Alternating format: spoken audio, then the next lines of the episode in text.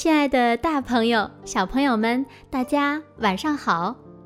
又到了子墨为大家讲述中国寓言故事的时间了。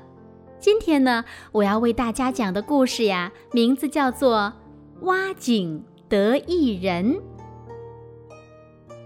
宋国有一户姓丁的人家，因为没有井，每天呀都得派一个人到远处去用车拉水。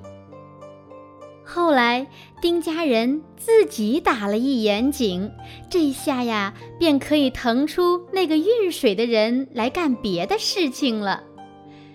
丁家人逢人便说：“这下可好了，我家打了一眼井，得了一个人。”随后，这件事一传十，十传百。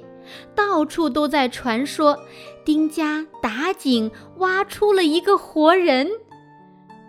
这件事情终于传到了宋国国君那里，他就派人到丁家去查问。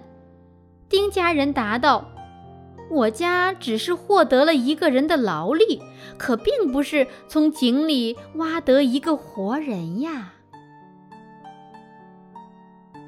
挖井得一人的故事呀，子墨就为大家讲到这里了。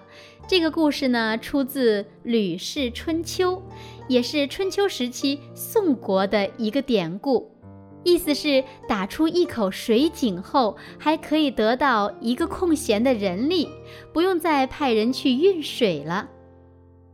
同时呢，这个故事也告诉我们，凡事呀都要调查研究，才能够弄清真相。毕竟耳听为虚，眼见为实，谣言往往失实。只有细心观察、研究，以理去衡量，才能获得真正的答案。要深入调查研究，切不可轻信流言，盲目随从，人云亦云。而对于传言，应开动脑筋思考，仔细辨别，可不能轻信谣言。否则就会闹出以讹传讹、三人成虎的笑话，使事情的真相被传得面目全非。所有的流言都不可信，只有实际才是真理。